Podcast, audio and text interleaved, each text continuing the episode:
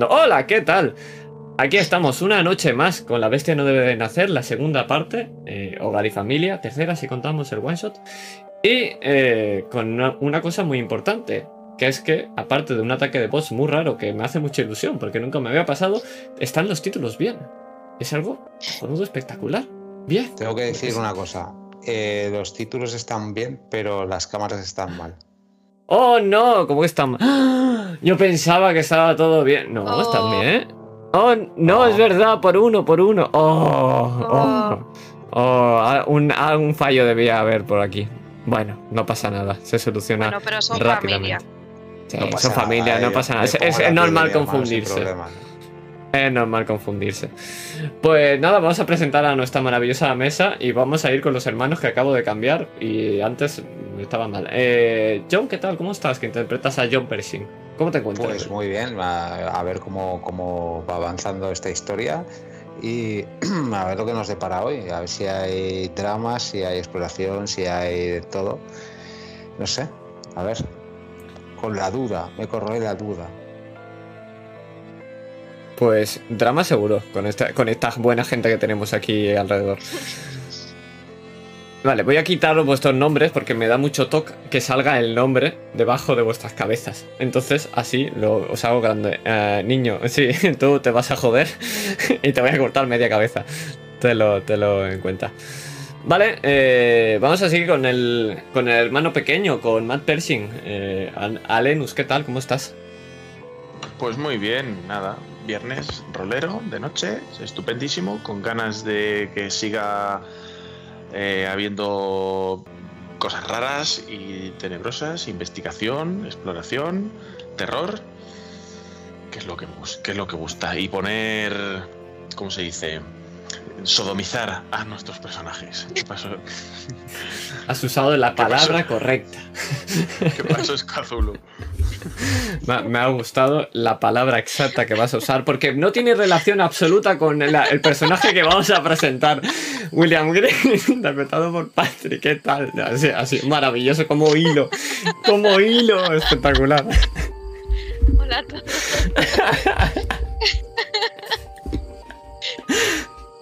No tengo mucho más que añadir, Alenus, me, me por favor. Ay, qué bonito ha sido esto. Estoy llorando de verdad.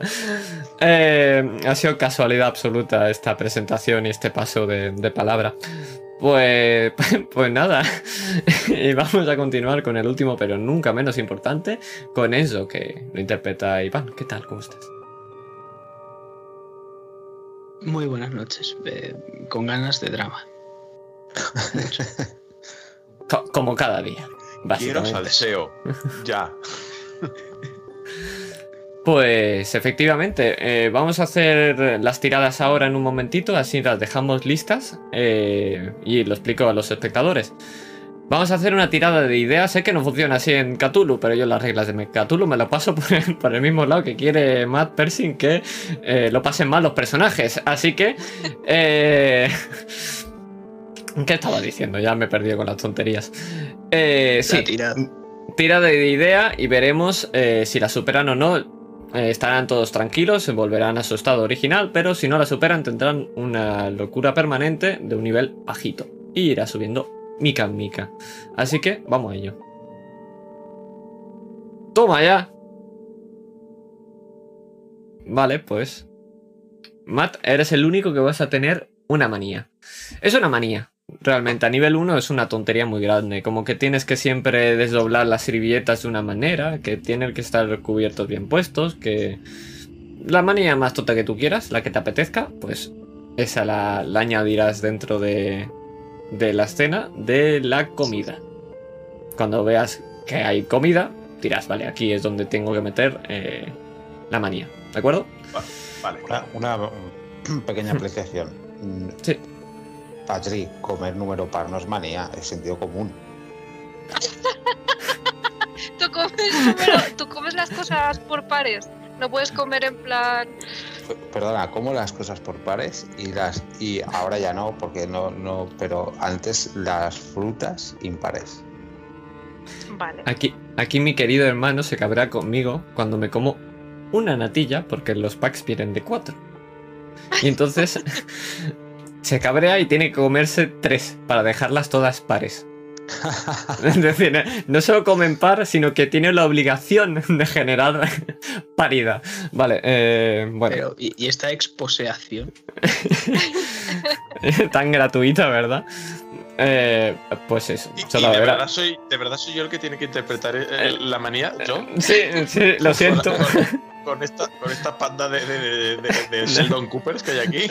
Efectivamente, ya, ya lo siento. Puedes inspirarte de ellos.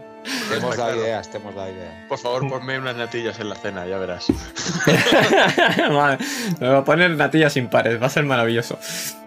Vale, siguiente tirada, y así lo dejamos listo también. Las de subir características. Todos los que sacarán críticos, me vais a tirar un de 3 si eran críticos suavecicos, o de los tochos, un de 4. ¿Os acordáis? Si no, en principio tiene que estar aquí en los 20, así que. Yo, por ejemplo, recuerdo que saqué uno en cerrajería, que por eso fue que Efectivamente. entramos ahí. Efectivamente, es un éxito especial, así que me vas a tirar un de 3 y eso se lo añadirás. William Green tiene uno en percibir, así que también tiene que tirarme un de 3. Y en orientación ya la habías tirado antes, eh, tal. En suertes también, pero no puedes subirte suerte, niño, lo siento. Y estabilidad mental Pues tampoco, ¿verdad? Y, est- y estabilidad mental tampoco puedes subírtelo, efectivamente. Vale. Yo ya lo Son habilidades. Toma, un 3. Maravilloso. Madre. Igual me llamáis eh, noob, pero no sé tirar un de 3. Solo me sale lo mínimo de 4. Tira un de 6 Pues, y si no- lo divides sí. entre dos.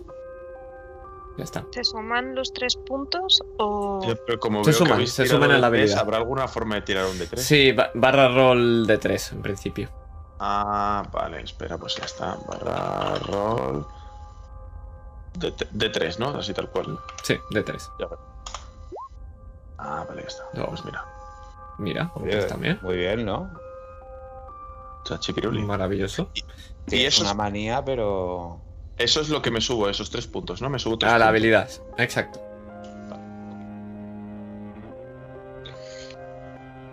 Vale, pues ya estaría porque Enzo también ya se la ha subido antes, así que ya lo tenemos. Vale, pues antes de todo, eh, antes de que el bueno de John nos haga un resumen maravilloso, tengo que decir una cosa. Dentro intro.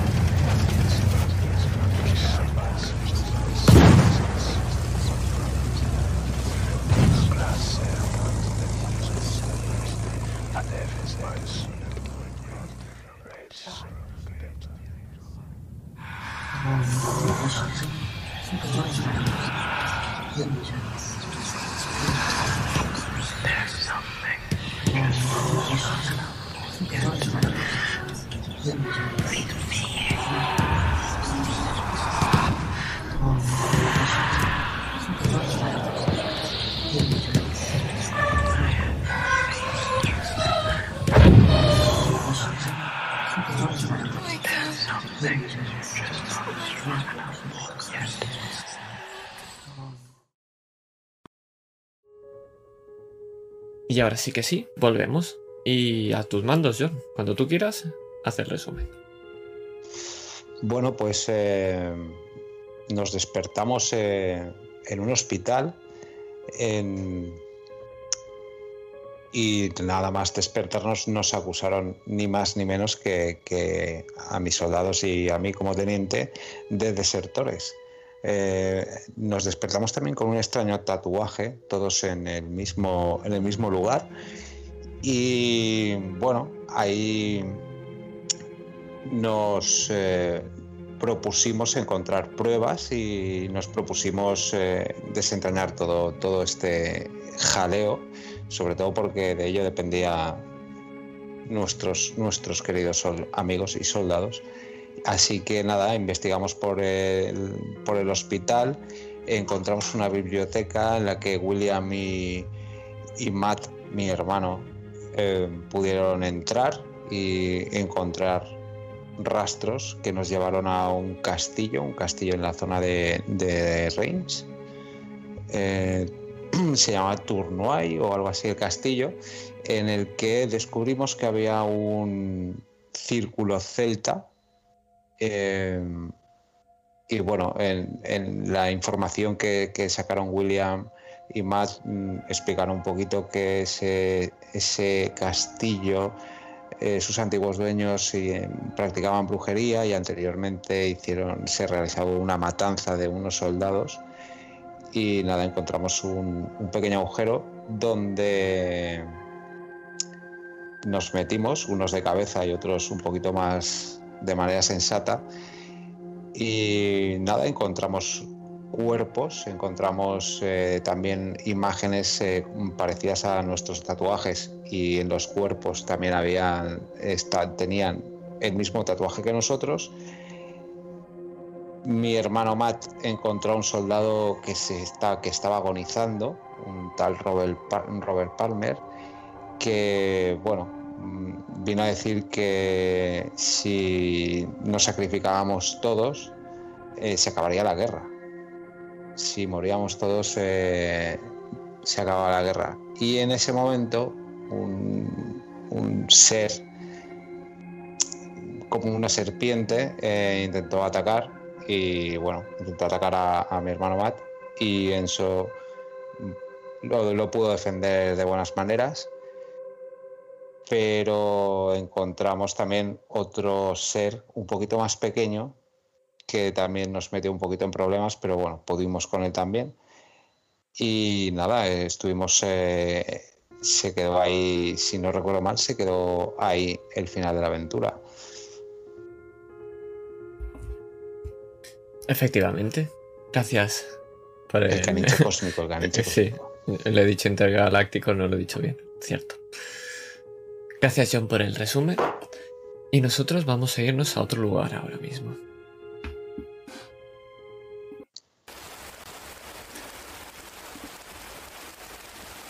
Lo único que os puedo decir es que este lugar es en el futuro. Pero aún no nos vamos a acercar. Solamente quiero que lo veamos de lejos. Y es que aquí eh, lo que podemos ver es una colina. El prado estaría verde, pero las nubes, mientras llueve, generan ese tono grisáceo. Y lo único que podemos ver, de un tamaño muy pequeñito, son unas paraguas. Y todos son de color negro. Y nosotros nos vamos a acercar a uno de esos paraguas, al único que está solo, de enfrente de la multitud. Y debajo de ese paraguas lo único que podemos ver es un hombre que sostiene un libro. Un libro negro con un título, pero lo abre antes de que podamos leer qué es lo que pone. Y vamos a fijarnos en el libro y vamos a ver cómo es bastante gordo y va a pasar las páginas. Y hay parágrafos, parágrafos, parágrafos, y parece que se va a parar en uno. Y leemos. Esto dice el que tiene los siete espíritus de Dios y las siete estrellas. Conozco tu conducta. Tienes nombre como de quien vive, pero estás muerto. Es que lo vemos arriba. Apocalipsis 3.1. Pero las páginas siguen pasando.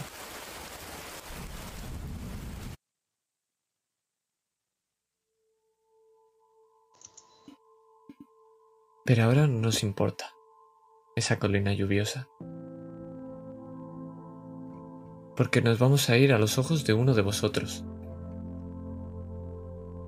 Esto es en el pasado. Es que John, tienes delante tuyo una mochila enorme. ¿A qué edad te fuiste a la guerra? Salí de, mi casa eh, casi a los 27 años eh, para, para perseguir a mi hermano,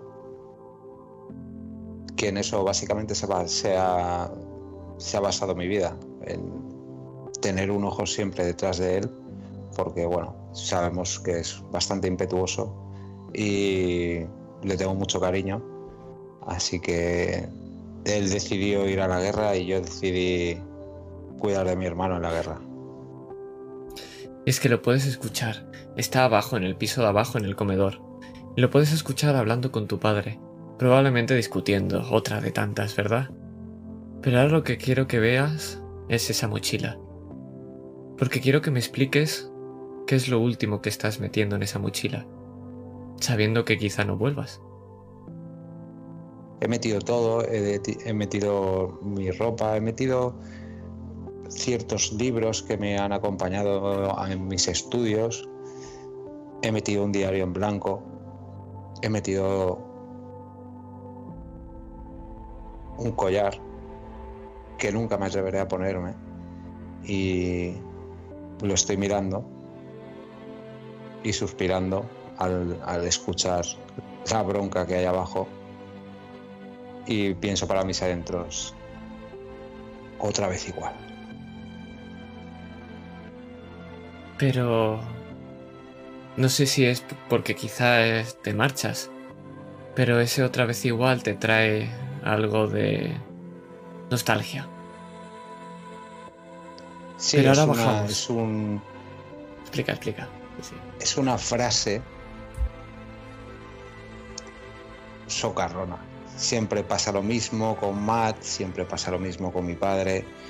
Es un bucle del que nunca salimos.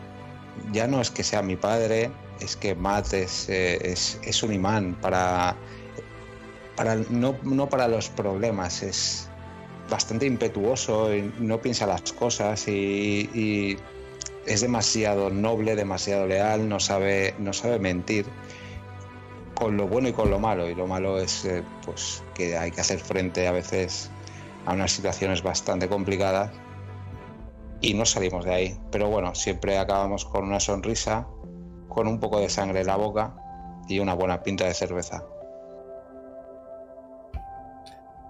Y con esa sonrisa y esa imagen que tienes en la cabeza, mientras acercas a esa mochila y a recogerla, nosotros vamos a bajar y vamos a ir justo al porche. Matt, ¿cómo es el, el frente de tu casa? ¿Cómo es la imagen que tienes siempre que sales?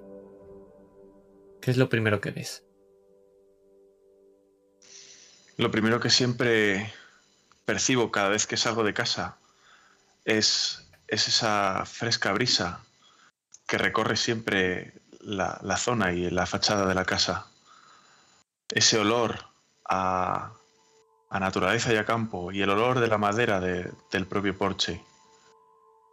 También está el, el sonido de, de esa mecedora que está en la esquina esa mecedora vieja ya, pero que a la vez transmite tanto, ¿no? Es que con ese pequeño, esa pequeña brisa siempre tiene ese movimiento con ese rechinar de la madera. Y es esa imagen de libertad que ofrece las vistas que hay desde la entrada de nuestra casa. No está lejos de, de- del centro de la, de la ciudad. De hecho, se puede llegar casi andando, pero está justo en ese punto en el que, y orientado de una manera en la que se suele, suelen verse muy, muy bonitos atardeceres, con los árboles de fondo. Alguna se escucha también de fondo el, sonido de- del ganado de ciertas de ciertos ranchos que hay por la zona. Realmente transmite mucha paz. Paz que desde luego no suelo tener dentro de casa. Porque siempre está él. Siempre tiene que meterse en todo. Es que nunca me va a dejar de hacer nada. Y no, no se da cuenta de que, de que, de que somos diferentes, de que no, no tengo por qué ser como él. Maldita sea, qué pesado.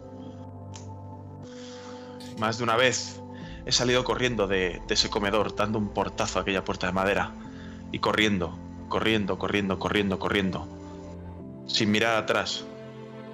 Corriendo hacia los campos, hacia, el- hacia los pastos del ganado. Más de una vez ha tenido que venir John detrás. Con nuestro padre gritando desde la puerta a buscarme. Reconozco que aunque sabía que era él, muchas veces me escondía entre los árboles. No quería. No, no- quería que, que- me siguieran persiguiendo.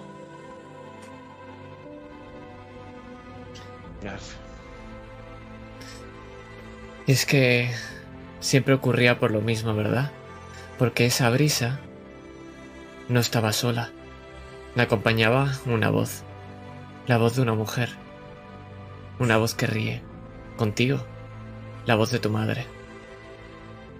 Con palabras de libertad. Que puedes hacer lo que quieras. Y que te pareces tanto a ella. Pero eso hace mucho que ya no escuchas. Ni tú, ni tu hermano, ni tu padre.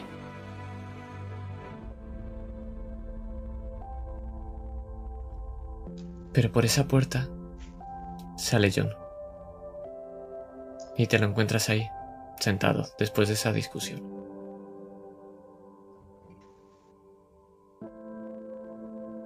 No voy a preguntar por qué ha sido Matt.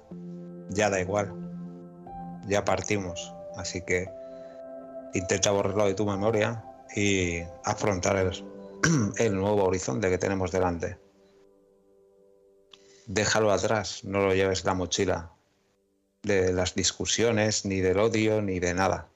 Empezamos de cero, hermano. Así que empecemos bien. Me da igual ese viejo cascarrabias. Ya me da igual. Vámonos de aquí. Solo quiero caminar.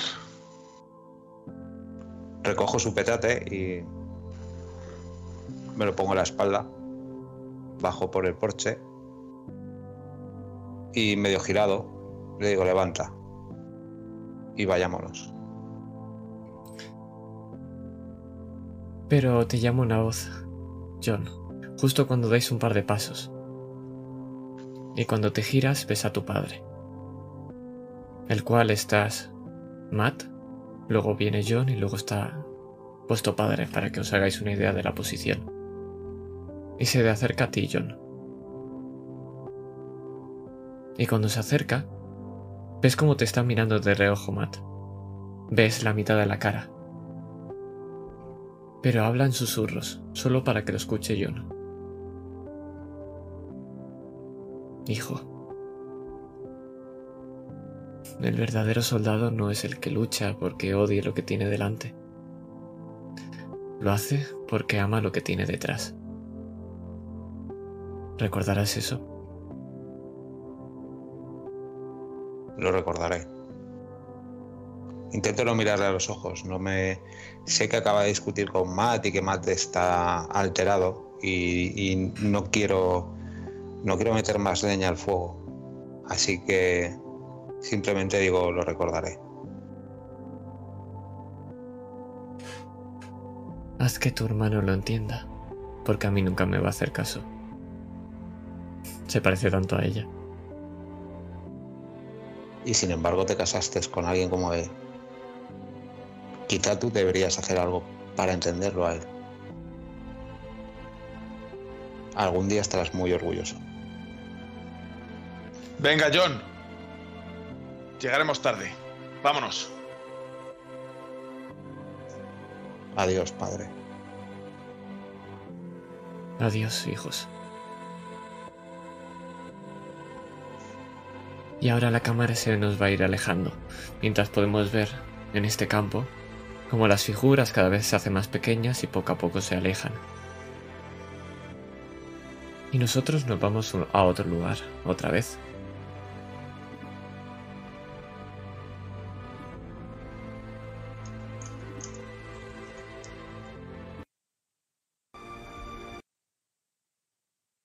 Y es que aquí donde nos vamos también llueve. Pero mucho menos. Es un lugar mucho más mm, reconocible por nosotros. Porque son estas trincheras. No son las mismas que vimos hace un tiempo. Esas malditas trincheras, no. Es un poco antes. Antes de llegar. Antes de que perdieras la memoria. Pero la misma compañía estáis juntos. Es un lugar donde pronto van a lanzar una bengala roja. Y uno de vosotros tiene un papel en la mano. Es que Enzo tienes que llevar esa carta. Y sabes que se lo debes entregar a una persona y que ésta se encargará de llevarla a tu padre. Y normalmente no hay mucha cola, pero justo cuando llegas hay alguien delante tuyo. Y lo ves, es Joe. Joe King. El camarada tan grandote con tantos músculos. Y no entiendes qué está haciendo ahí.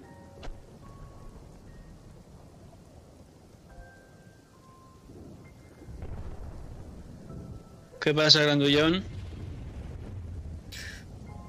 Hostia, Enzo, pe- perdona, no te estaba viendo.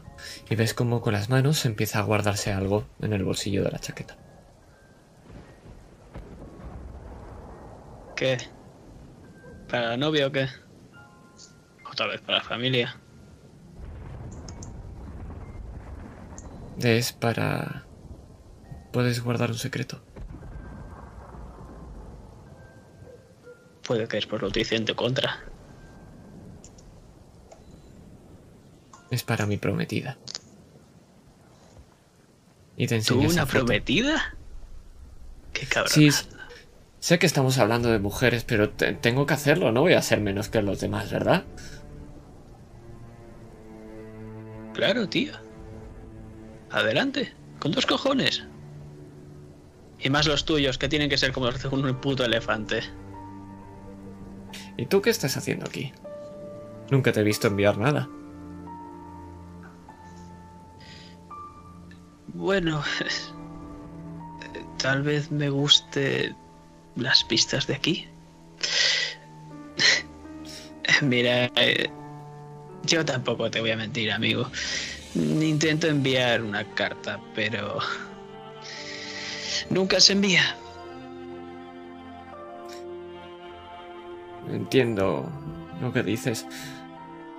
Parece que va lento, ¿verdad? El, el transporte y mira hacia ese hombre que os mira con una cara un poco extraña. Pero hay veces que tienes que intentarlo. Mi padre decía que el amor siempre triunfa. Me parece un poco una macriconada, pero yo qué sé. Habrá que intentarlo, ¿no?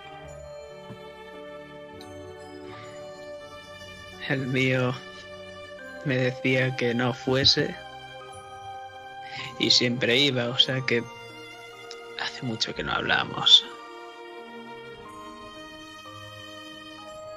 Pero sí, el poder del amor y eso suena bien.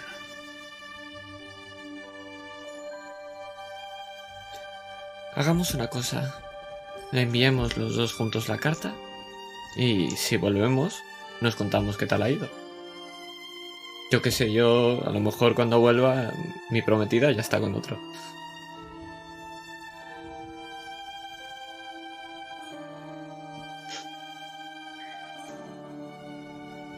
El próximo tendría que verte, a ver si tiene ganas de intentar quitártela.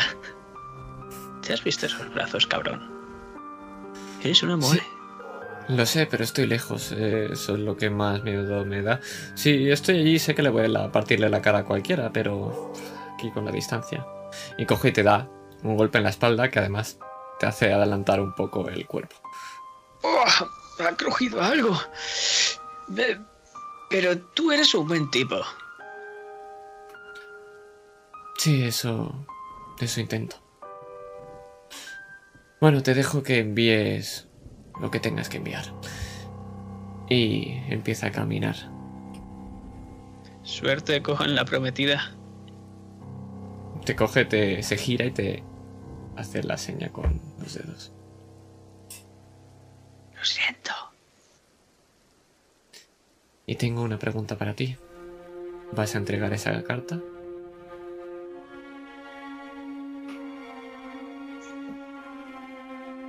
No. Porque siempre me pasa lo mismo y es que soy un cobarde.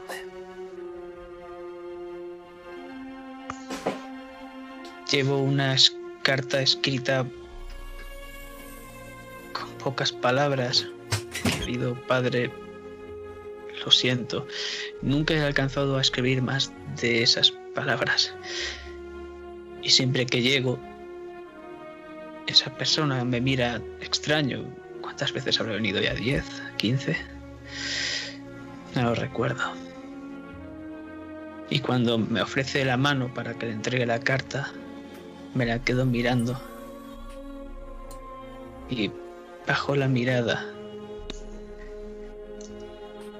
siempre le digo lo mismo. Tal vez la próxima no. No, no. Tal vez la próxima no creo que, que nadie espere una carta. Me doy la vuelta y empiezo a hacerla pedazos con mis manos. Y la suelto viendo cómo esa ráfaga de viento se empieza a llevar hacia el cielo. En la que dentro de poco veremos como una bengala va a surcar los cielos. Pero ahora nosotros nos vamos a fijar no en el papel, sino en esa eh, boli, esa pluma con la que escribes siempre esa carta. Esa que está en tu mochila, justo en ese bolsillo. Esa que fue la que te regaló tu padre. Aunque quizá no lo recuerdes, eras muy pequeño y siempre la has tenido como tu pluma de la suerte. Y es que cuando vemos esa pluma, vemos la mochila moverse.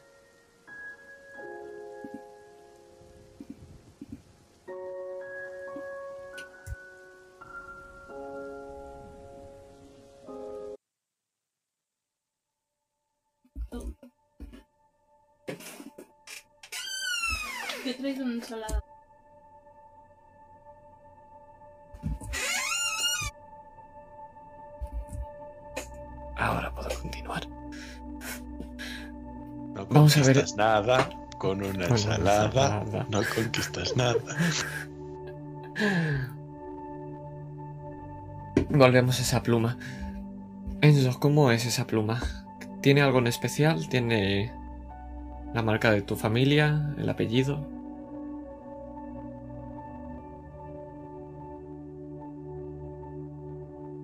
Tiene mi apellido, Scalici. Y tiene una pequeña cadena de la cual cuelga una cruz. Mi padre siempre está hablando sobre ese señor que tenemos en el cielo y que cuida por nosotros, vela por nosotros. A mí me daba igual si era el de arriba o el de abajo. Yo mismo velaba por mí. Aunque nunca he entendido por qué me he guardado esta pluma.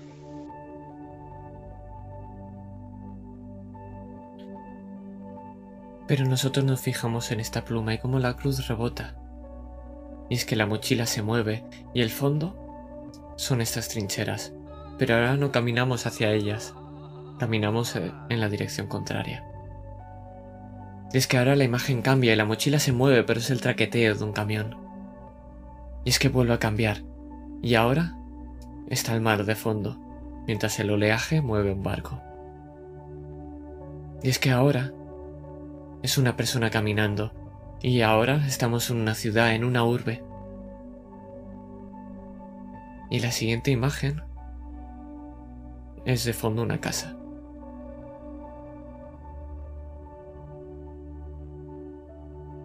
¿Te acercas, Enzo?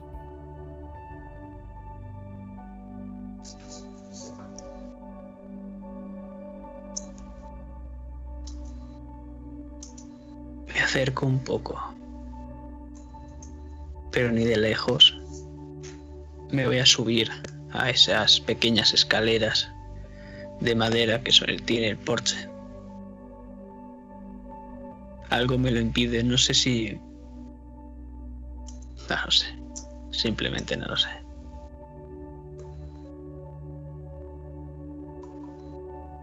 Y Me es que quedo la- parado. Y es que ahora nos vamos a ir dentro de la casa y cuando miramos ese perche y esperamos ver a Enzo no lo vemos. Y es que un hombre abre la puerta. Y lo hace siempre a la misma hora, cuando suena el reloj. Y siempre que la abre no hay nadie. Y día tras día tras día la abre. Casi no sabes qué esperar. Ya no espera ni siquiera una persona, espera una carta. Espera una notificación, algo. Pero aunque no pueda entrar, no pueda ni siquiera acercarme al umbral. Ahora he tenido esa extraña manía de ponerme cerca de ese banco en el cual puedo verlo de lejos, como abre la puerta, y cada día vuelvo a esa hora y solo espero que la siga abriendo. Y lo hace. Y puedes verle su mirada. Y es la mirada de, bus- de que busca a alguien. De que busca algo. Algo que ha perdido. Pero te hago una última pregunta. ¿Llegará algún momento que te acerques a ese porche?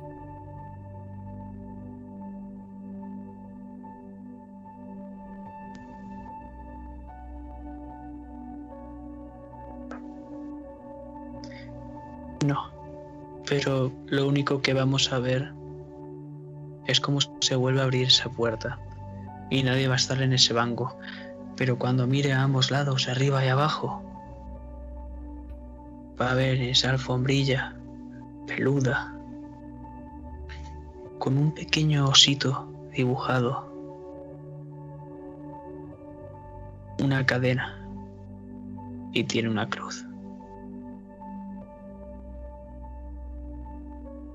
Y la última imagen que tenemos es la de este hombre. Solo vemos su hombro, no vemos su cara. Como coge ese dibujo y lo levanta. Pero no podemos ver su reacción. No os dejo ver su reacción por ahora. Y cierra la puerta.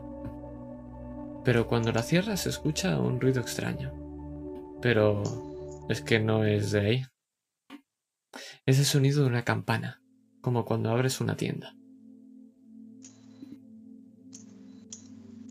Y es que te pregunto, William, esta es la primera vez que entraste en esa tienda, huyendo y buscando trabajo. Y escuchas ese sonidito, que es curioso porque no es igual que el del resto de tiendas suena mucho más místico, como si los palos fueran más hondos y se transmitiera por toda la tienda. Has estado en esta tienda muchas veces y siempre te sorprende porque cada día ves algo nuevo. Desde dagas curvas que parecen completamente afiladas hasta máscaras que parecen de dioses antiguos que en tu vida has escuchado hablar de ellas. Todas están perfectamente colocadas, aunque siempre hay algo de polvo. Pero siempre sabes que ella está allí, detrás del mostrador, al fondo.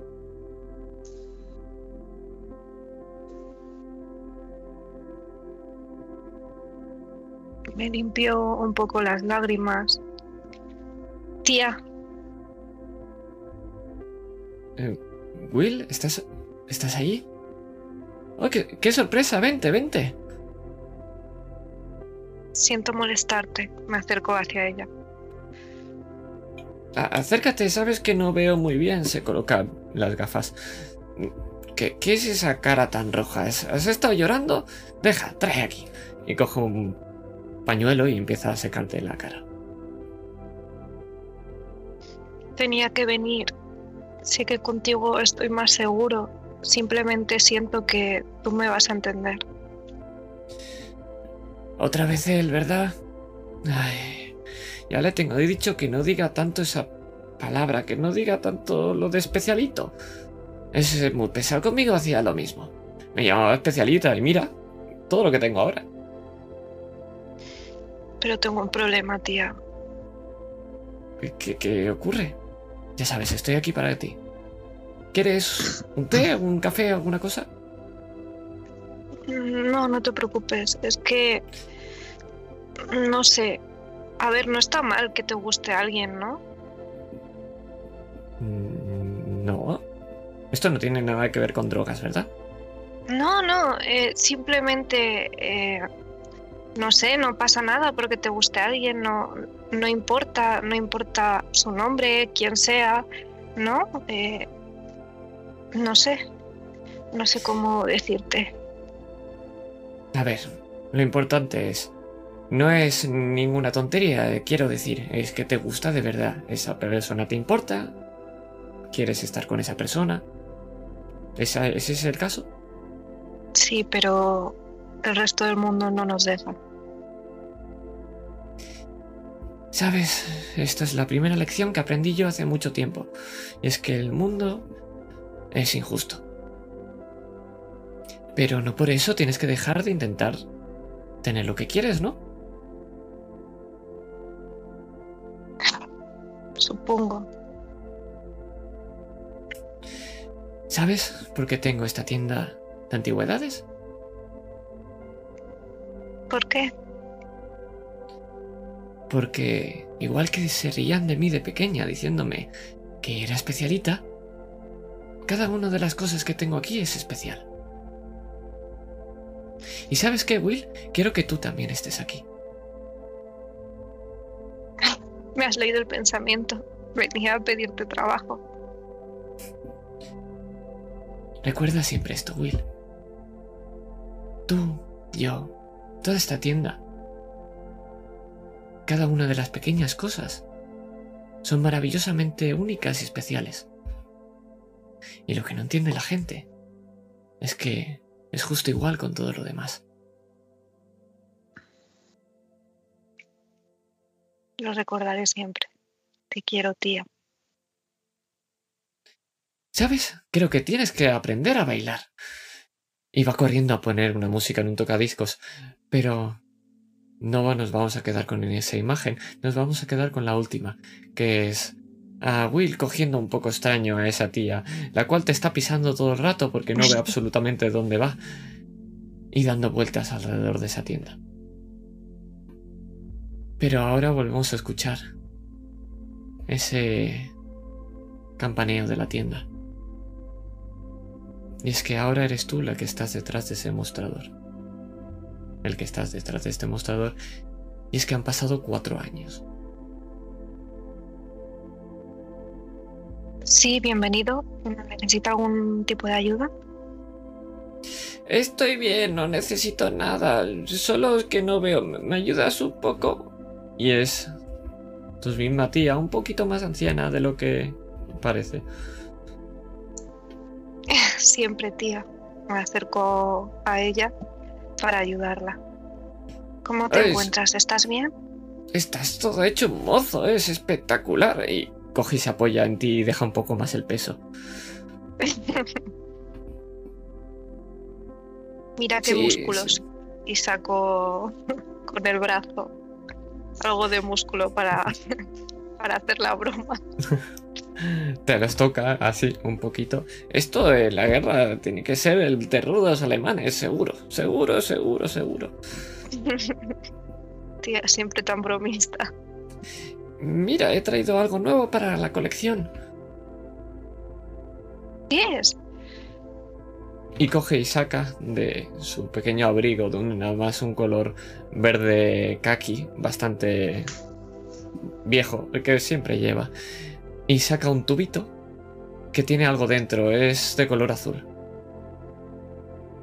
No tengo ni idea. Qué extraño. Lo miro más detenidamente a ver si hay algo que me dé una pista o... Me han dicho que era como unas especias, pero azules. ¿Qué especias hay aquí azules? ¿Dónde quedarían bien? ¿Ahí, al lado de la máscara? Mm, ¿Qué te parece si lo guardo y después lo coloco? Hay muchas cosas que hay que ordenar. Sí, sí, por supuesto. Ya sabes que tú ya se te da esto mejor que a mí. ¿Qué va? Nunca, tía. Por cierto, ¿cómo está... Ya sabes, tu amigo? Ethan, Sí, al que me dijiste que lo tienen ahí en, en Arkham. ¿Ha despertado ya? todavía no. Ay, bueno, ya sabes, eh, seguro que en cualquier momento despierta. Es, es cuestión de esperar. Sí, seguro que sí. Eso espero. ¿Y esa cara tan larga? Oh, tú estás pidiendo un baile. Espera que voy a ponerlo. Y ves cómo vuelve a dirigirse ese tocadiscos. Y volvemos a ver la misma escena de antes. Ahora, con William un poco más alto. Y con la tía de William un poco más encorvada. Pero podemos verlos. Uno más borroso por encima del otro. Girando a la par.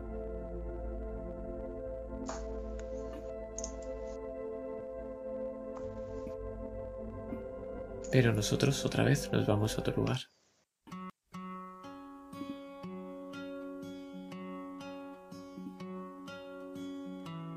Y es que volvemos a ver un papel. Y llueve. Porque al volver a casa, todos habéis encontrado a alguien. Todos menos dos personas. Porque volvemos a esa colina lluviosa. Volvemos a sus paraguas. Y es que debajo de ellos hay gente. Gente trajeada. Todos de negro.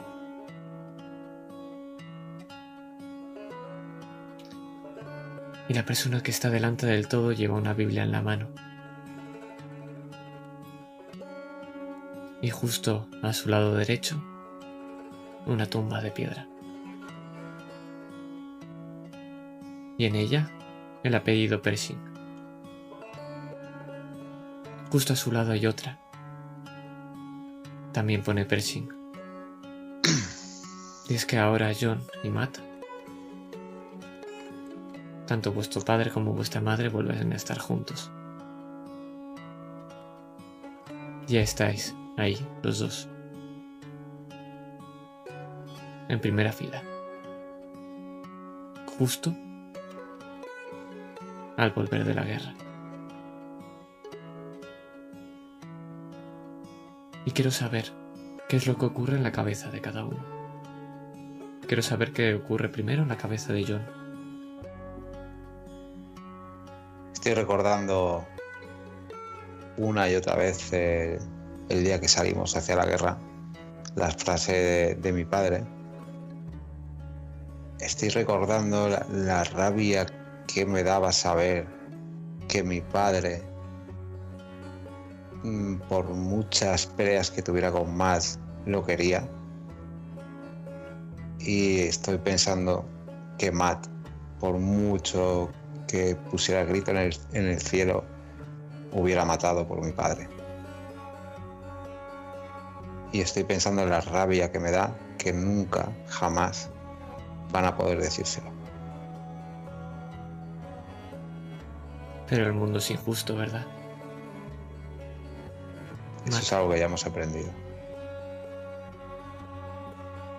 ¿Y qué ocurre en la cabeza de Matt?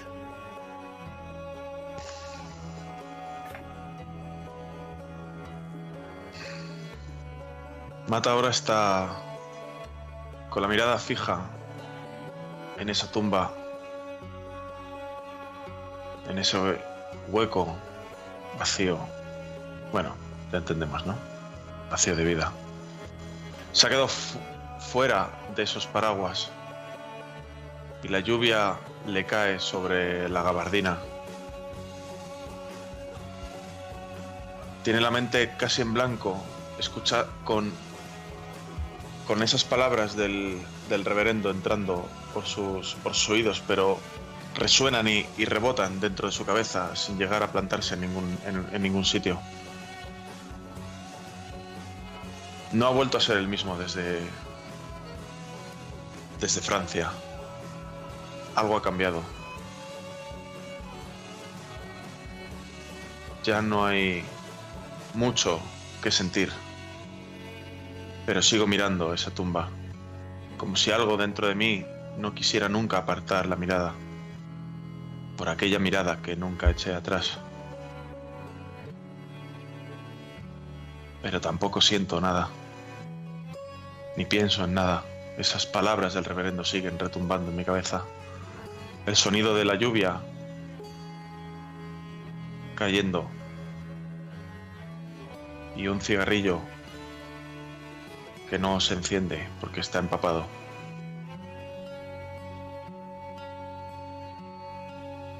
No hay nada de vida en ese agujero. Como tampoco lo había en aquel castillo, en aquel agujero.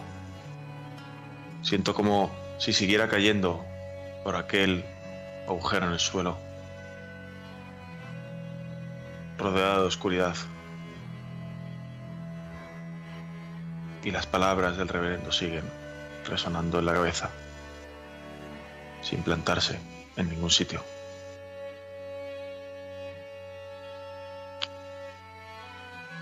Y es que la brisa acompaña este viento, esta lluvia.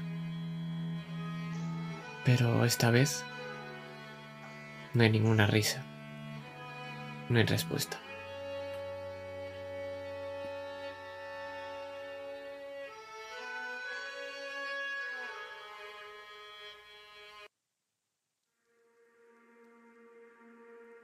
Pero vamos a ir otra vez a otra misma tienda que acabamos de ver hace un segundo. Es que justo esta mañana William, después de volver del hospital, sigue sin despertar, no es novedad, pero la novedad es que encima de ese despacho hay una carta.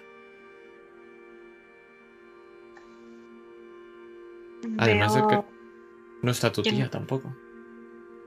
me parece un poco raro y voy a mirar a ver si está dirigida hacia mí o hacia mi tía y el remitente. Se dirige de para ti y además es el nombre de Keeper. Kipper, mi compañero. La abro corriendo. Y vemos otras tres manos que abren otras tres cartas. Pero ahora volvemos a dirigirnos otra vez. Justo a esa carta que mientras estás abriendo ves que hay un paquete justo al lado. Y ese sí que va a nombre de tu tía. Parece un libro.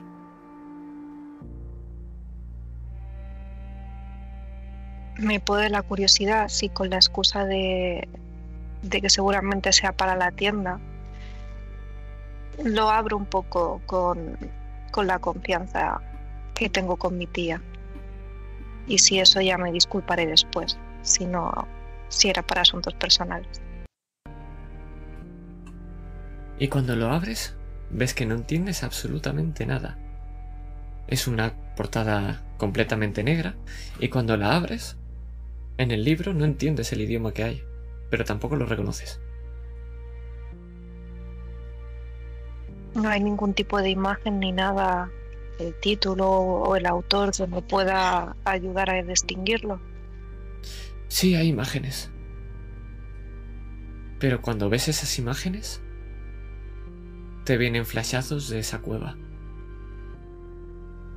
Esa especie de bicho peludo. Ese hombre con escamas. Y otras cosas, cosas con alas. Cosas que parecen humanos pero para nada lo son. Cierro rápidamente el libro y no sé por qué pienso en, en todos mis compañeros, pero mucho más en Enzo y me pregunto qué estará haciendo ahora. Empiezo a respirar de forma más calmada. Esas imágenes me atormentan. Tengo muchas pesadillas al respecto. Y me dirijo otra vez hacia la carta. Quiero saber cómo está Keeper y si hay algo interesante, como por ejemplo si puedo dar con el paradero de Enzo o de mis demás compañeros, a ver cómo se encuentran. y empiezas a leer. Cuatro largos años han pasado. Algunos de nosotros ha pasado página, ha dejado las trincheras atrás.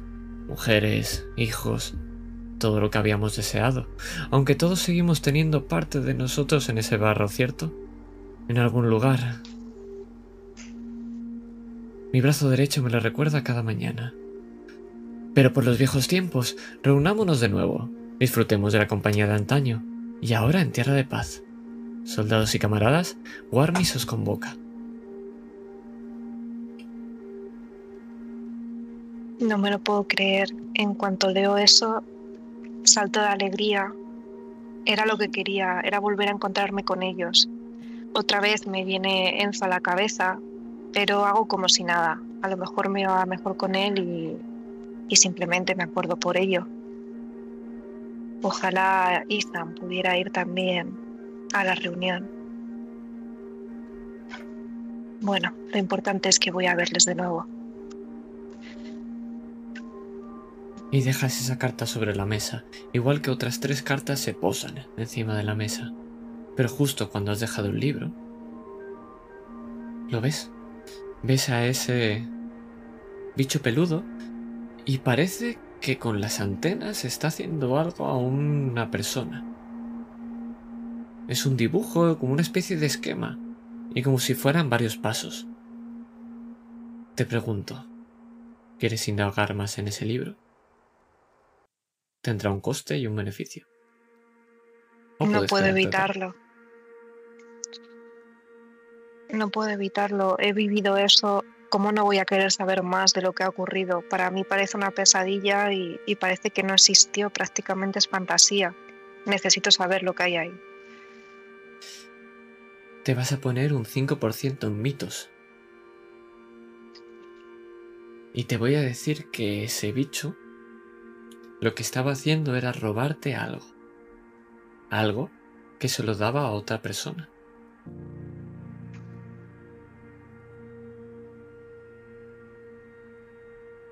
Pero también te puedo decir que desgraciadamente esto tiene una tirada de estabilidad mental.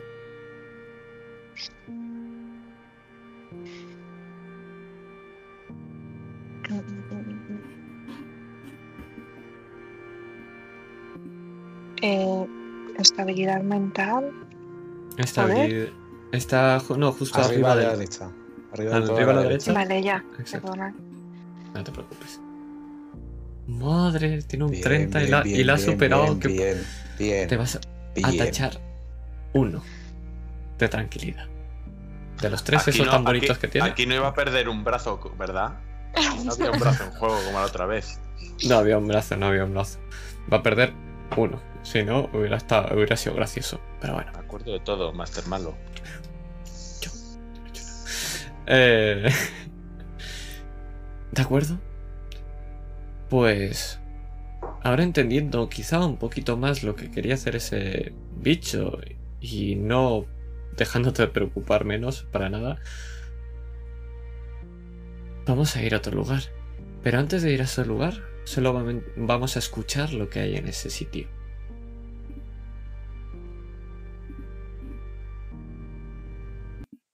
Porque nos vamos a una sala. Escuchamos los ruidos de platos, el tintineo de cristal, y del metal y de la vajilla. Pero escuchamos también una voz. Los primeros que salen comprenden que sus huesos que no habrá paraísos ni amores deshojados. Sabe que van al cieno de números y leyes, a los juegos sin arte, a sudores sin fruto. La luz es sepultada por cadenas y ruidos en impúdico reto de ciencia sin raíces. Por los barrios hay gente que vacilan insomnes como recién salidas de un naufragio de sangre.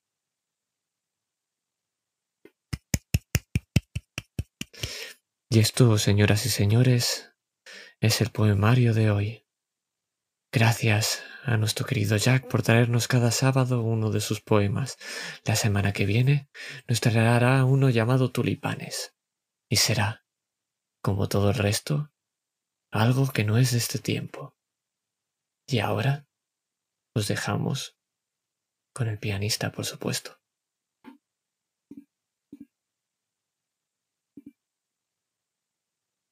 Y es que en esta sala se abre la boca del piano y se empieza a tocar unas teclas. Y es que poco a poco vais a entrar en esta sala, pero mientras se va abriendo la puerta en diferentes tiempos, quiero que me contéis un poco por encima, tras esto que hemos vivido, cómo han sido vuestros cuatro años. Y empezaremos por William. ¿Cómo ha sido la vida de William tras volver de la guerra? Ha sido monótona, bastante tranquila.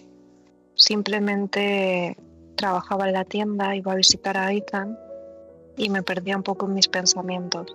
Pasaba los mejores momentos con mi tía, pero no tenía mucha relación con el resto de mi familia ni con distintas amistades.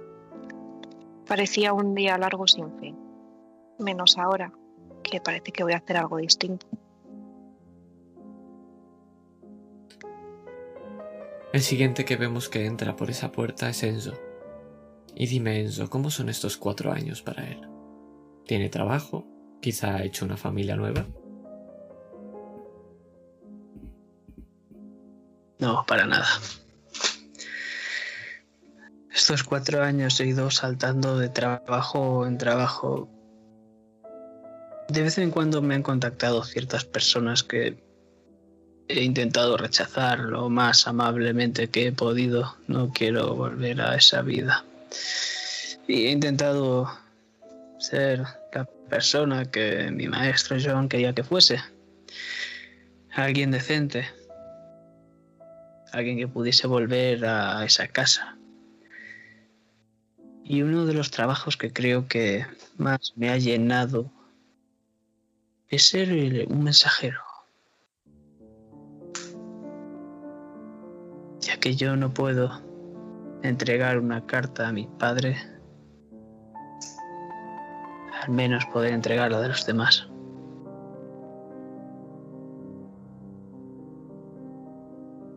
Y el siguiente en entrar es John. No sé si acompañado de su hermano o no.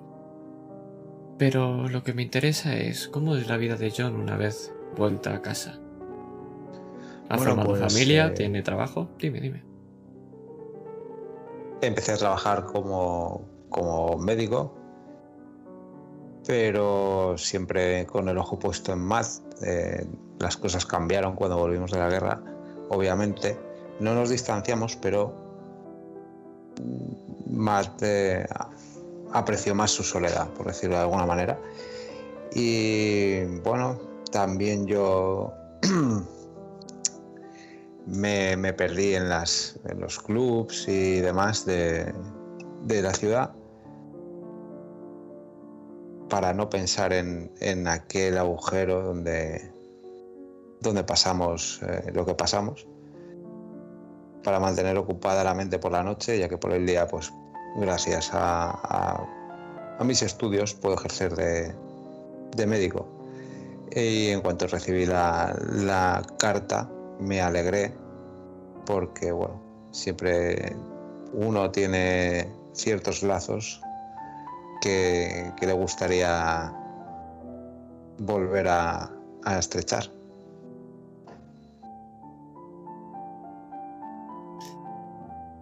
Y por último, y perdón que me ría, que me ha hecho gracia el comentario de Patri. Matt, ¿cómo ha sido tu vida? ¿Tu trabajo? ¿Quizá una familia? Cuéntame. Cuando volvimos de, de Francia, el ejército empezó a licenciar a, mucho de, de su personal. La guerra requería mucha carne de cañón, por así decirlo. Necesitaba de mucho material humano y empezó a, a deshacerse de mucha gente, incluidos aquellos cuyas mentes nunca volvieron a ser igual. Al resto simplemente les nos dieron un, un permiso, digamos, más largo del habitual. Luego recuerdo que la vida al volver a, América no fue fácil.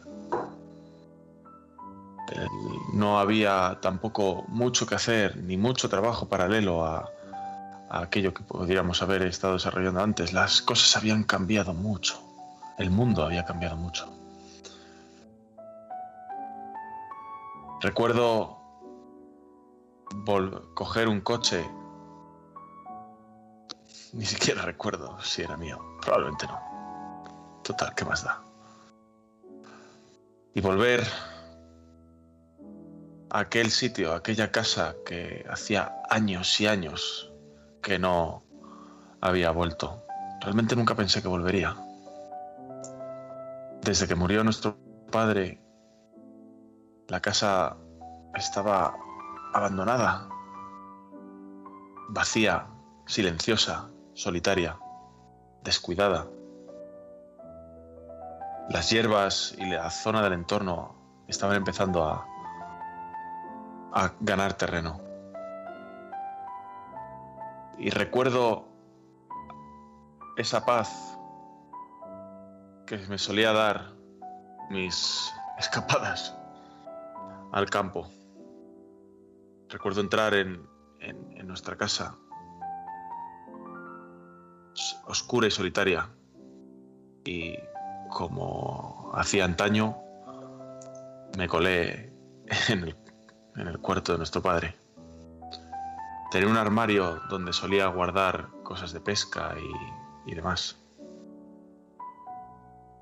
Cogí aquella caña y todos los días iba al río que, cruzaba cerca del, pueblo.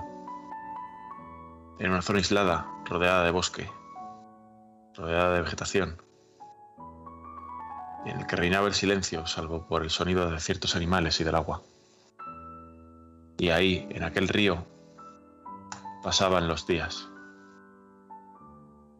Y seguían pasando, entre la soledad de la madera de la casa y el sonido del río.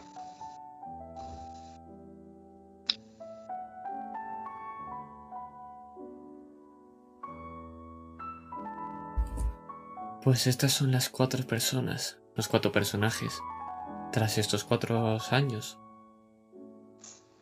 Y vamos a observar este lugar, porque esto es un restaurante, sí, pero un restaurante de la ciudad de Nueva York. Pues el viaje para alguno de vosotros ha sido más largo que el de otros. Pero... Y lo importante es que todo esto ha sido pagado por Keeper. Y tras todas estas calles llenas de gente, vamos a un lujoso restaurante el cual hemos caminado por esta sala y os han llevado, una vez habéis ido llegando, a una salita aparte, justo en el primer piso, que da a ver toda la parte de abajo, dando la suficiente tranquilidad y privacidad. Y es una mesa larga, pero para nada aquí caben 21 personas. Y es que cuando os ofrecen sitio, no hay nadie más todavía y poco a poco os vais encontrando uno a uno. Y el último que llega es Matt. Justo más o menos a la misma vez que vosotros, con un lapso de unos 5 a 10 minutos. Y ahora, vuestra escena.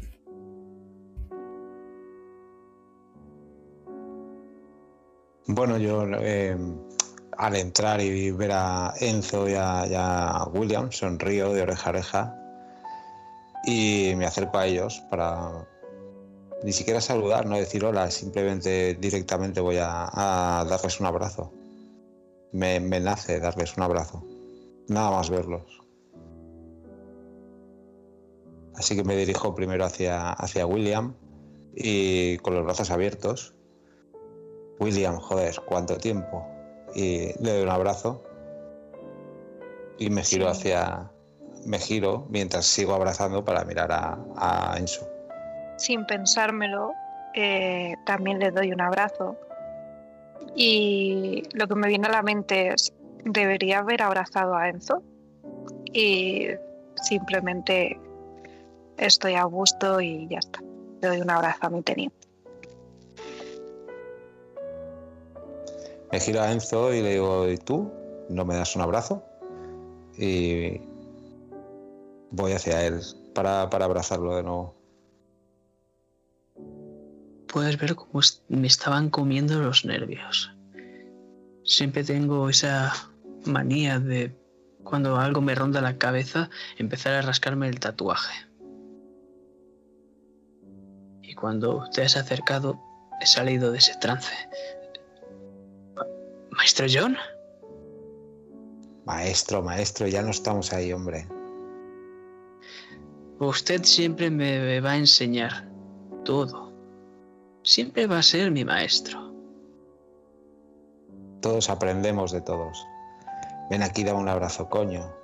Hace mucho ya que no nos vemos. Por supuesto. Sí, un abrazo caluroso.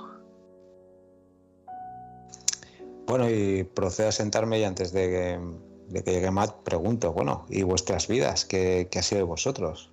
Contadme. ¿Ha venido alguien más? ¿Dónde está Keeper?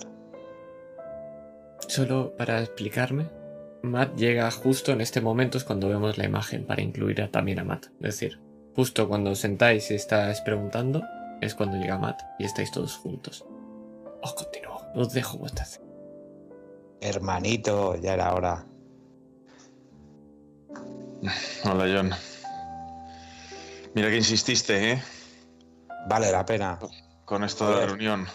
Matt, y me levanto también para darle un abrazo. Vale, vale, vale, vale. Sí, William. Vale. Tampoco, tampoco, tampoco nos pasemos. Ah, Bueno, vale. Entonces un poco y Matt. digo, ay Enzo, se me ha olvidado. E intento abrazarle en plan un poco robótico. Le doy la mano izquierda a la derecha. Estoy un poco así esperando a ver qué hace Enzo. Un abrazo, Enzo. Pues lo que puedes ver es como la luz ahora mismo, como si tuviese un foco en mi cara, me está iluminando. Y puedes ver como mis, mis ojos ahora son de un color marrón. Y cuando te acercas me haces sombra y se vuelven verdes. Por supuesto, un abrazo. Joder, también ha venido Tortellini. Madre mía, sí que estamos aquí toda la panda. Sí, eh, tal vez deba cambiarme ese apellido, es bastante gracioso, supongo. Eh, A mí me encanta Enzo. Gracias, teniente. Will, ¿por qué estos dos se están llevando tan bien? Ya sabes, en las trincheras era más como teniente, piercing, sargento, piercing. Porque éramos teniente y sargento y había una guerra de por medio. Pero mi hermano es mi hermano. Pero, ¿qué oído tiene, maestro? Estamos aquí nosotros solos. ¿Qué pretende? Que no lo escuche. Cuando, quieras- aclaro- cuando me quieras preguntar algo, Enzo, pregúntamelo. Por algo usted es el maestro. Yo aclaro off-roll que sigo en el ejército, ¿vale? Mi profesión es soldado. Pero estoy en plan. Ya no hay tanta actividad.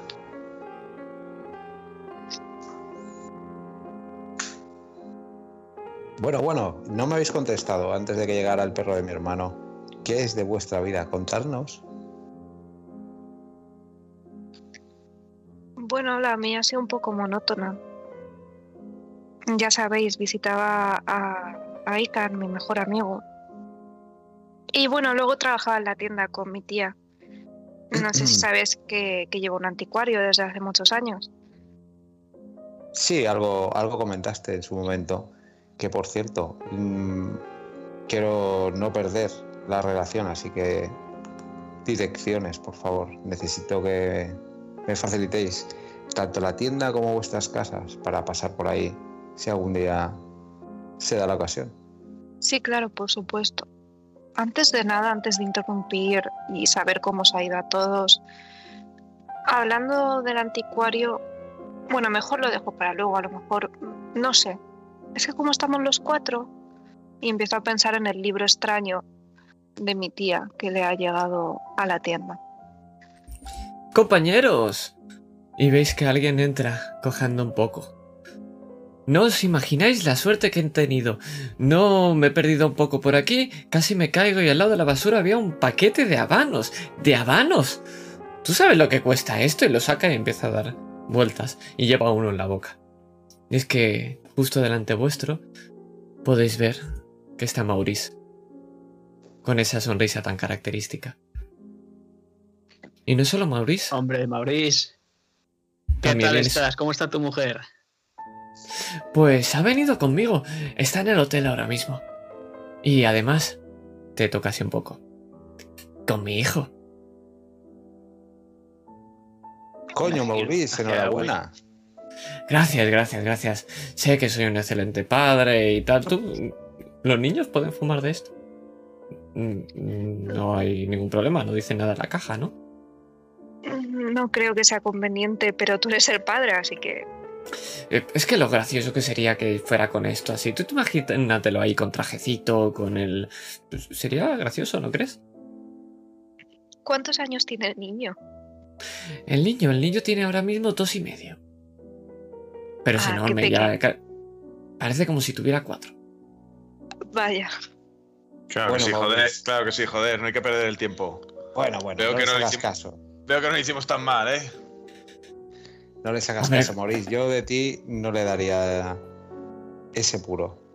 De momento deja que esos grandes placeres de la vida los vaya descubriendo él con la edad. Ahora disfrútalo tú. Ah, venga, John, de- cuelga un poco la bata por un momento. Oye, Will, a mí me parece que ese chaval tiene más pinta de tener seis años. Me mandó una foto hace poco. Yo que tú no lo diría en voz alta. Mejor dejarlo así. ¿Qué tal estás, Maurice? Pues muy bien, la verdad es que desde que volví de la guerra no he tenido que trabajar prácticamente nada. Todo ha sido contactos, un poquito de aquí, un poquito de allá. Aunque esta mierda me sigue picando todas las mañanas. Y se toca el brazo derecho. Sí, eso es un recordatorio de lo que puede pasar en una guerra. Bueno, al final tuvimos suerte. El imbécil aquel se fue con el rabo entre las piernas y todos seguimos vivos. ¿Quién era el que decía que íbamos a morir? ¿Tú? ¿Tú? ¿Tú? No, tú no, William. Tú estabas al contrario. ¿Qué? No tenías razón. Hay que tener un poco de esperanza, hombre. Además, tú un tío con suerte, joder. Ay, siempre me lo dicen, pero por cierto, ahora que estamos aquí reunidos, ¿eso que dicen de que estáis todos locos, cómo funciona? Pues eso, que estamos todos locos. ¿Qué más quieres saber? Me refiero, ¿es verdad eso lo de la especie de perro con pelos así, con antenas y... Es todo cierto, Maurice. Por favor, no te lo tomes a broma. Vale, Yo, yo miro a William extrañado por, por esa rápida contestación, pero me callo, no, no, no digo nada, me, me sorprende, esa, me ha sorprendido. A ver, después de lo que nos dijeron allí en el ejército, que bueno, unos sectarios hicieron cosas chungas, pero vaya, de ahí a que hayan personas con escamas, hay un punto bastante grande. Ya sabes, son estas mierdas que tienen los alemanes, estos químicos. No, no pasa nada, yo no os juzgo. Ya sabéis, compañeros, hemos vivido lo mismo. Mira al Bueno. resto y no digo nada. Yo cuando, cuando dice lo de, lo de los alemanes y tal, enseguida salgo y cojo ese, ese fragmento de conversación y digo, "Sí, seguramente sería algún gas alemán, no lo sé, pero fue demasiado real. Así que tuvimos que contarlo como, como lo vivimos. Pero sí, mm, seguramente se fueran alucinaciones. Y miro al resto, como intentando decir, vamos a dejarlo ahí. Pero, maestro, le volé el brazo a esa cosa. Bueno, vimos una cosa, pero si estábamos drogados igual sería un animal o cualquier otra historia. No le demos más vueltas. Lo que ha pasado ya está en el pasado. A sus órdenes. Eh, por cierto, Will, ¿qué tal? eh, ya sabes. Ethan. Sigue en el hospital. Todavía no ha despertado.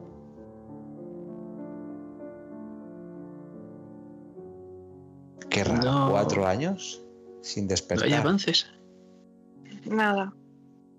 Simplemente Sí, ahí. Como muerto en vida. No hay forma de, de que vuelva. Pero supongo que algún día despertará y le contaremos toda nuestra aventura, ¿verdad, chicos?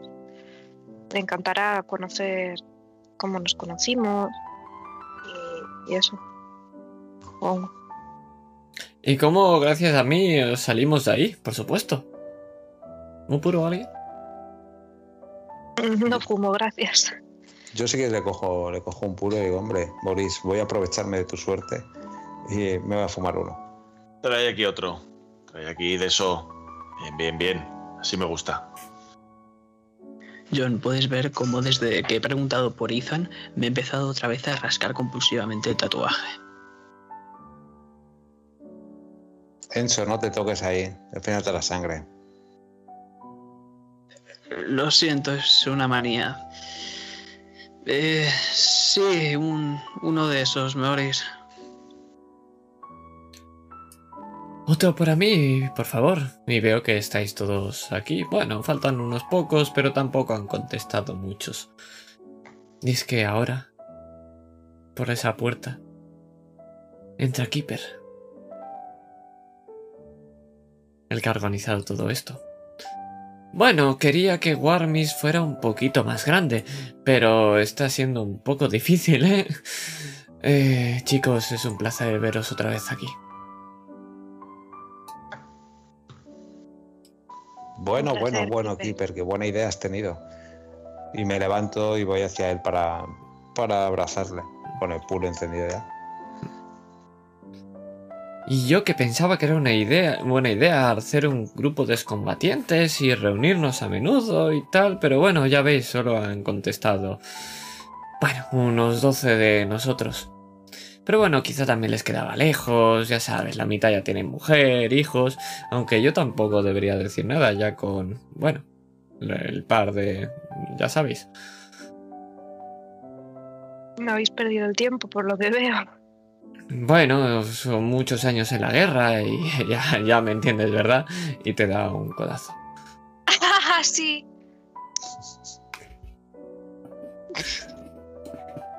Bueno, y me siento y digo, ¿y, quién más contestó? Ya que no van a dos, eh, ¿quién te contestó? Bueno, sé que no me contestó Joe, tampoco me contestaron la mitad de la gente. Es que, eh, ya sabes, el tema de comentar... Oye, una, una pregunta. ¿Os pica a vosotros también el tatuaje cada mañana cuando despertáis? Y el Maris con el puro... Un poquito.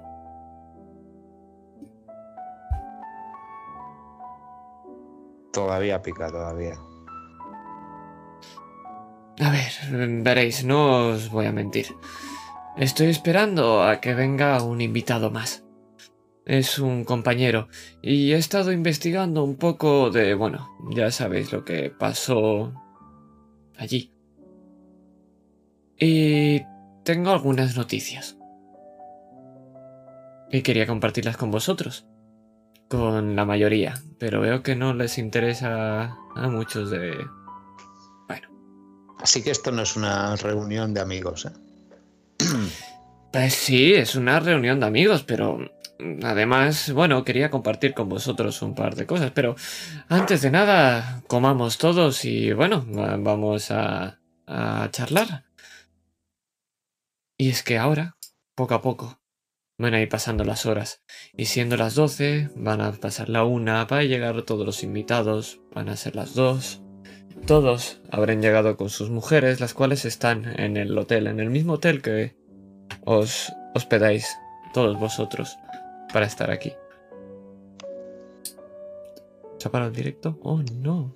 En principio debería No, no, yo el directo lo veo fenomenal. Ah, vale, vale. Refresca a ver. Vale, vale.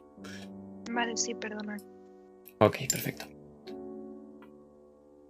Y ahora, con los postres y el café en la mesa ya acabados, y con otra tanda de puros, y ahora con la mayoría con uno en la boca, vemos como Keeper se levanta. Compañeros, es un placer que hayáis venido y sobre todo que seáis la mayoría. Porque, bueno, sabemos lo que pasamos en las trincheras, pero todavía no sabemos qué es lo que ocurrió con nosotros. Pero tengo un contacto. Os presento a Michael Olive. Y se levanta una persona, la cual os voy a poner a esta persona en rol 20. Que será la única foto que os pondré. Por hoy.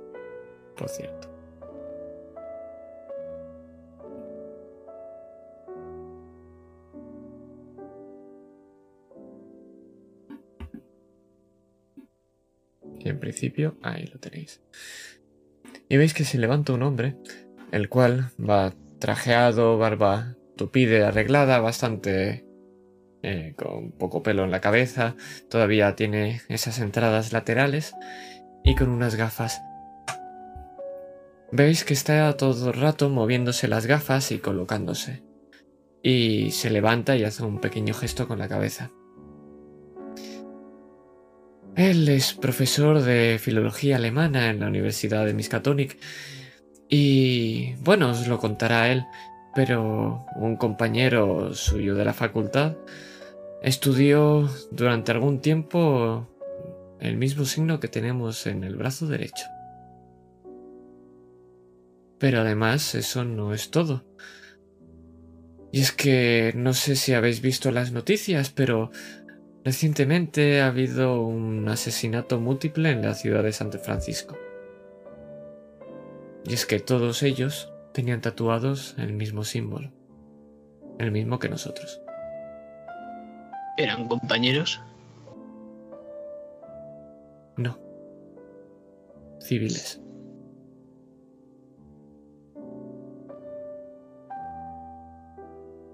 ¿Y qué nos puede contar de, de la marca? Bueno, lo importante de la marca es que, y en ese momento, suena un reloj.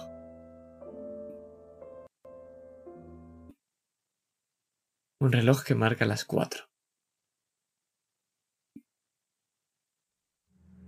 Y es que ahora nos vamos a otro lugar. Nos vamos a muchos, uno por uno. El primero es un sótano de una pequeña ciudad. Y es que vemos como unas figuras encapuchadas Entran en este sótano, se ponen en círculo y empiezan a hacer un cántico. Y es que todos vosotros, en esta mesa, empecéis a notar una leve molestia en el lado derecho, justo donde tenéis el tatuaje. Y es que, en la habitación privada de Ethan, vemos como poco a poco empieza a hacer muecas con la cara. Y en Boston, el pequeño Eric despierta y en España. Un hombre sabe todo lo que va a suceder y lloraría si no le hubieran arrancado los ojos. Y es que pasa un minuto y el oficiante del rito muestra su cuchillo a un extraño ídolo. Y es que esa leve molestia de vuestro brazo ahora empieza a ser una sensación de ahogo. Y Ethan, de repente, abre los ojos. Eric mira asombrado hacia el armario, ese que tiene sus juguetes. Es que en la ciudad de Irem, el guardián se agita. Y en el siguiente minuto el oficiante se acerca a la primera víctima, atada sobre el altar, y el cántico crece en intensidad.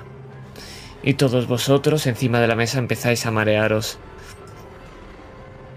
Y es que una mujer, una mujer que se pasa todas las noches junto a su prometido, a Ethan. Entra en esa habitación y se asusta al verlo, porque tiene el rostro desencajado por el terror, con los ojos abiertos de par en par y sudando a mares. Y es que Eric, el pobre chiquillo, empieza a llorar, llamando a su padre Joe. Y es que en un pueblo de Chico, en California, poco a poco empiezan a llover piedras y el cuchillo del sacerdote rasga los cuellos de las víctimas. La sangre cae a chorros en el suelo, donde hay dibujado un extraño signo. Y justo en ese momento empecéis a sentir punzadas ardientes en el tatuaje. Y es que Ethan se incorpora a medias en la cama y Joe entra corriendo en la habitación de su hijo y contempla como una secreción gigantesca, como una especie de vagina escarlata y carnosa se ha formado donde antes se encontraba el armario y que se está tra- tragando literalmente a su hijo. Y en la roca del diablo, frente a las costas de Innsmouth, los profundos bailan. Y es que el signo del suelo ahora, empapado en sangre, surge de repente una intensa luz dorada. Y es que esas punzadas ardientes se convierten en un dolor infernal, como si alguien estuviera hurgando en vuestras entrañas con una barra del rojo vivo. Y Ethan grita con todas sus fuerzas. Y Joe se lanza de cabeza por esa extraña abertura escarlata con un intento desesperado para sacar de ella a su hijo. Y en Riley, el gran Cthulhu mueve sus tentáculos, impaciente. Y es que el cántico cesa de repente. Y el dolor desaparece. Y Ethan vuelve a caer sobre su cama, entrando de nuevo en coma. Y la vagina de escarlata se esfuma en el aire.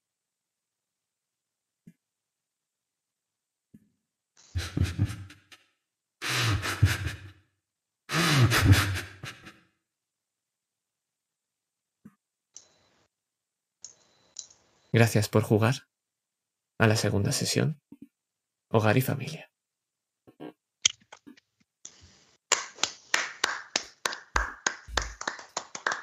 Y ahora sí, antes de comentar nada, que no lo hice la última vez, dentro intro, que es outro.